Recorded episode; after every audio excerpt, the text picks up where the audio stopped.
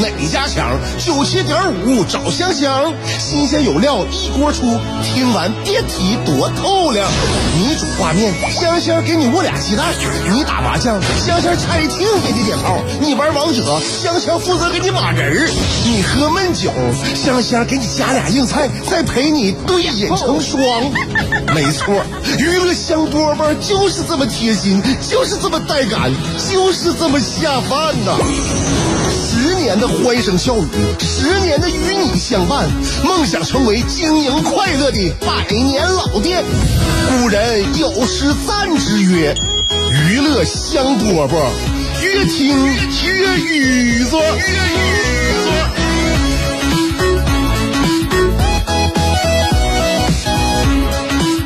娱乐香饽饽节目开始了啊！香香跟大家打招呼了啊！节目开始了，下午两点的啊！娱乐香饽饽，辽宁交通广播辽呃这个 FM 九十七点五。一开始怎么秃噜反账？我都有一种不祥的预感，要不然我回去回去得了。就是啊，我有的时候我就发现啊，为了节省时间呢，反倒付出和浪费了更多的时间。我平时呢，就是呃，我就特别害怕浪费的就是时间。当然，我这人呢也很，就是说，呃，很精打细算啊，尤其是在时间上，特别特别害怕浪费时间。要不然，我不知道为什么做什么事儿都愿意赶点儿，所以呢，做事不怎么打提前量。就是说，希望把上一段时间呢，能够给它充分的利用饱和了。然后这个时间呢，让我就利用饱和了之后呢，我赶紧在在这个呃，赴往下一个。场场合，或者说是做下一件事儿，就因此呢，就经常赶点儿啊，赶点儿。然后平时呢，我就觉得，呃，很多事儿啊，我但凡察觉到这事儿好像没什么太大意义呢，我就赶紧转场啊，就就放下了。比如说那天我和我老公逛商场，就在商场里边溜达，嗯，就是有一搭无一搭的，就是吃完饭了，就是闲逛吧，逛一逛，逛一逛之后呢，我就跟我老公说了，我老公咱走吧，咱走。我老公咋的了？我说这层没有啥逛的，咋走？完了，我老公问我这一层是卖啥的呀？我说这层都是女装，走吧。我老公说：“那我今天难道是和一个男的出来的吗？”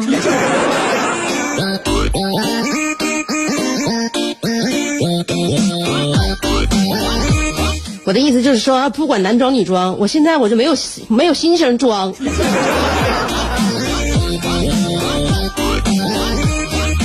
所以呢，就是像我这种也特别珍惜时间的人呢，就会有一个，就是显而易见会有一个行为，什么行为呢？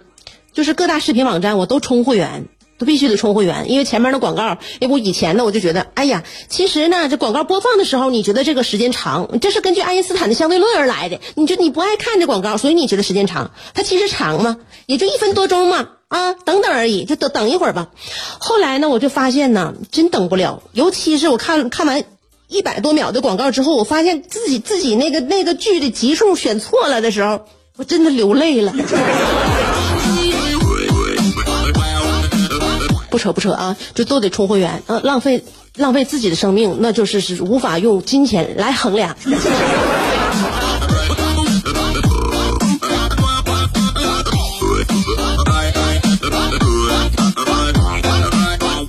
平时确确实愿意看剧，或者是看电影，这也是属于跟自己相处的一个很很好的一个方法吧啊，呃，多维度的感受更更多那个生命的存在啊，嗯，有挺多电视剧啊，你就看哈，这个编剧呢，就是有有的地方他不是说编剧的能力问题，就是说他有很多地方编剧啊，就是不在这个点上用心，所以呢。在一些这个剧情当中啊，你总会看到一些让你觉得啊，其实不太有逻辑、也不太合理的一些表现。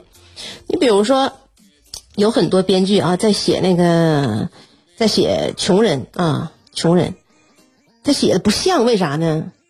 我分析他可能以前没穷过，就是有一些人呢，就穷人写富人和富人写穷人呢，他总是有一些出入，他都不像。你比如说，在一些细节上。比如说啊，就是在一些影影视剧里边，你像描写穷人的生活，经常会有这么一个段落。就比如说吧，就比如说让那个穷人呢刷卡，刷卡刷的时候呢，哎，服务员告诉他刷不出来钱，余额不足了。我，你你有过这种经历吗？你没有，你没有的话，你可你可以想象一下的，你就凭你就是你的人生阅历啊，但我们人生阅历都不是非常那啥啊丰富，但我们凭自己仅有的人生阅历想一想啊，就这种事儿在穷人身上能不能发生？就是说写这种段子的人，我认为大部分应该就是没过过穷日子，或或者说呢，他就是没想在这方面用心，也不想在这儿呢就是浪费过多的篇幅啊，因为你想啊，就是说。我我分析就是穷人对于自己呢卡内的余额是多少，应该是再清楚不过的。只有说家境非常好，或者是特别不差钱很有钱的人才知道自己卡里，那才不知道自己卡里到底剩多钱，他们才有可能在刷卡的时候刷不出来钱。你穷人，穷人永远知道自己卡里边有多钱。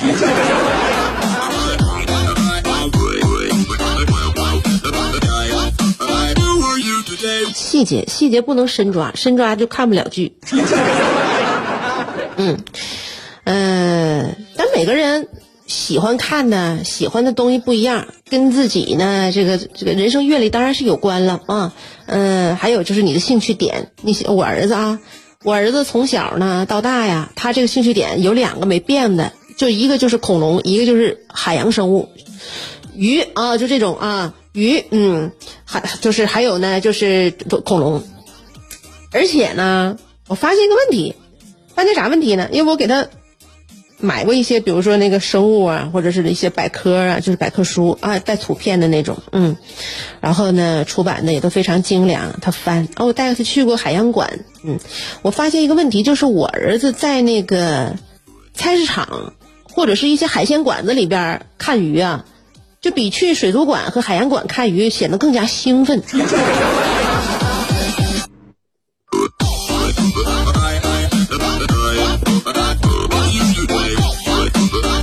不知道为啥，你海洋馆里边的鱼，当然了，对我们大人来说，那这是更加神秘莫测，是吧？那真正的是海洋生物。你说你是上一些海鲜馆子里边去，或者是在市市场里边看的鱼啥的，给在我们看来没有任何美感，但小孩不是。我儿子就觉得那个在市场里边，菜市场、海鲜市场里边看鱼，看的那都津津乐道啊，可看特别过瘾。后来我分析，是不是因为这个这个鱼缸离他比较近，而且呢，他上下左右可以就三百六十度的看，就是属于那个就是沉浸式的那种体验吧。而且在海鲜市场呢，基本上的这个海鲜呢和人呢能进行一个非常良好的一个互动。比如说，这个老板又抓起一只龙虾啊，那个那个就是小服务员呢，又拿网又捞起一条大鱼，所以在他这么看来呢，好像更加有乐趣。我是这么分析的。一会儿我再给你讲一讲啊，就是说陪孩子成天啊，经常就会增加自己一些非常非常那个就是边角料的一些知识。不有句话说，就是经常没有用的知识又增加了吗？跟孩子在一起，就就是他经常能够填补你生活当中他接触不到、接触不到的一些领域。慢慢说，慢慢说啊，不着急。在想你的路上颠沛流离，在自己的世界里孤芳自赏，在别人的目光里随遇而安，在快乐的节奏里。占山为王，有时候人生不如一壶陶渊明，有时候多情不如一行李商隐，有时候祝福不如一曲蔡国庆，有时候快乐不如一段李香香。娱乐香饽饽，欢迎继续收听。到达了高潮，高潮，感觉的岁已经到达了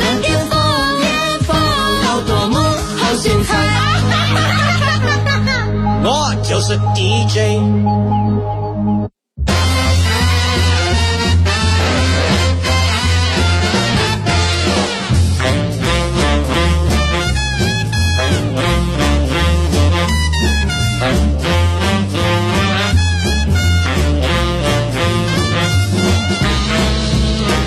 呃，这个大海啊，是广袤而神秘的。嗯，是让我们人类呀，呃，探索多年也一直没有这了解是其百分之一的。这个大海里边的动物呢，哎，它有一些非常这赫赫有名的，比如说呢，我在跟我儿子就是看一些那些百科类的，或者是看一些纪录片的时候呢，哎，我就发现了一个问题啊，就是知道了一个小事儿，就是那个在大海当中赫赫有名的座头鲸和那个大名鼎鼎的虎鲸，虎鲸就是在海洋馆里也经常能看见，长得有点像海豚似的啊啊，他们都是属于一个科，我认为那那个那个皮肤那个光泽。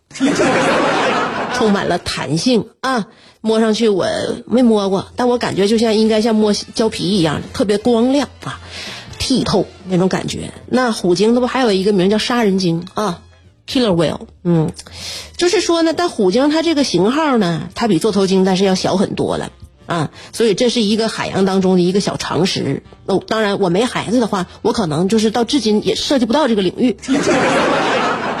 嗯，就是呢。这个你你知道吗？就是在海洋当中，这个座头鲸有殴打虎鲸的习惯，你这不知道吧？我就要给你讲这个，就是说呢，就是有不少这个就是海洋生物就学家呀，在这个追踪他们这些生活的时候呢，就观察到了，就是说呢，那座头鲸它喜欢殴打虎鲸，就就专专专追着它打。有的时候座头鲸啊，就听到了，比如说七公里以外的虎鲸的声音。然后他都游过去，特特意游过去，游过去之后呢，就给虎鲸打一顿，然后自己心满意足的扬长而去。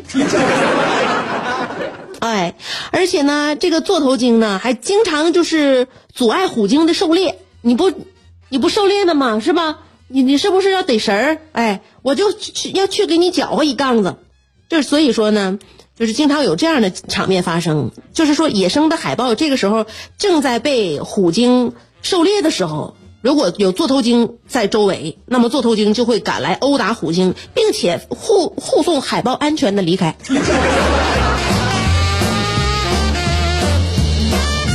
我甚至看到这样的照片了。我就感觉代入感特别强，呃，那个虎就是那个座头鲸呢，它伸出了一个它的那个鳍呀，那鱼鳍。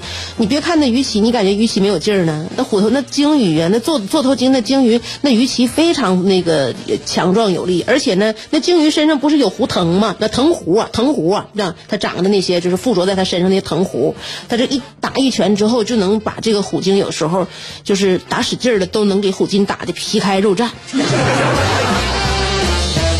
都是故事啊，都是故事。这是跟我们生活毫无息息相关的故事，就是无用的知识，让我们的生活更加的有趣而丰富。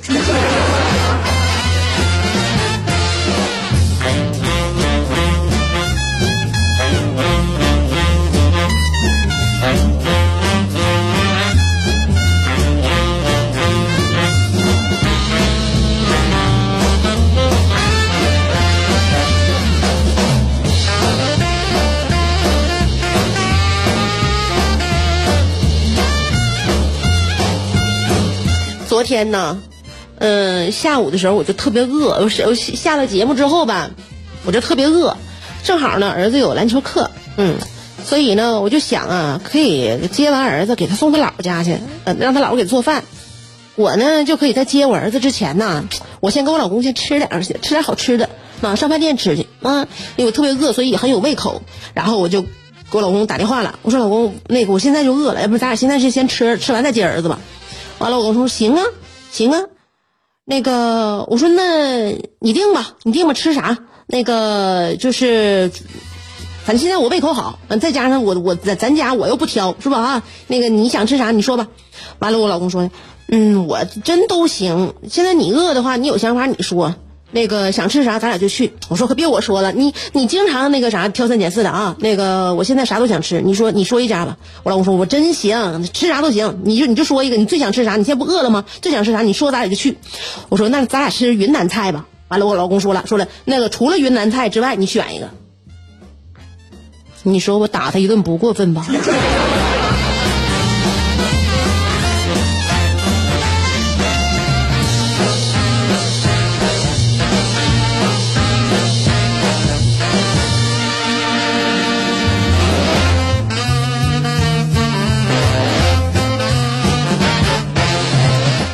是说对老人呐这种依赖呀，千万千千万不能沾边儿，一沾边儿的话真容易依赖上。你看，嗯，前两天我工作忙，所以呢，就是偶尔呢把孩子从幼儿园接出来之后呢，我就送到他姥姥家去，送几天呢，我就送上瘾了。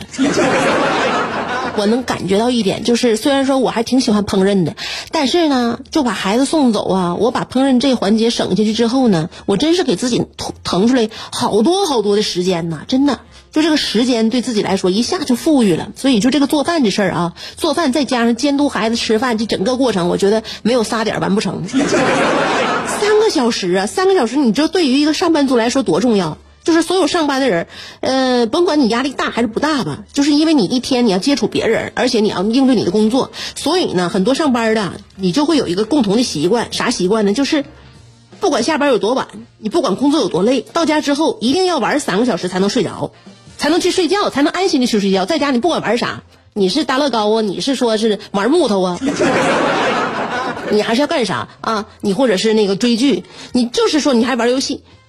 这个是属你自己的三个小时，就你上班多累，下班多晚，你回家之后你不玩三个小时，你就觉得这一天就白过了。所以说这三个小时给自己玩的时间，就是说，这是一种刚需。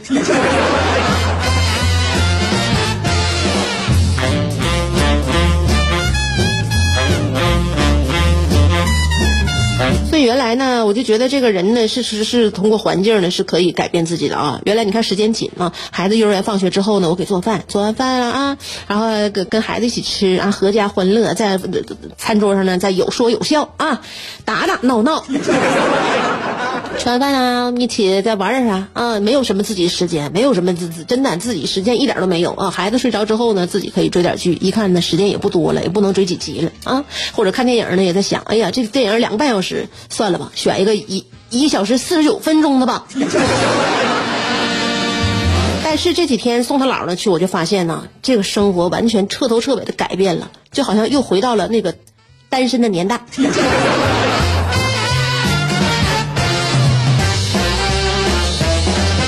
所以今天晚上这个晚饭谁做呢？是我呢，还是我的母亲呢？啊，这是一个值得思考的问题啊。嗯，好了，今天节目说这么多了啊。明天下午两点，娱乐香波每天同一时间跟你约。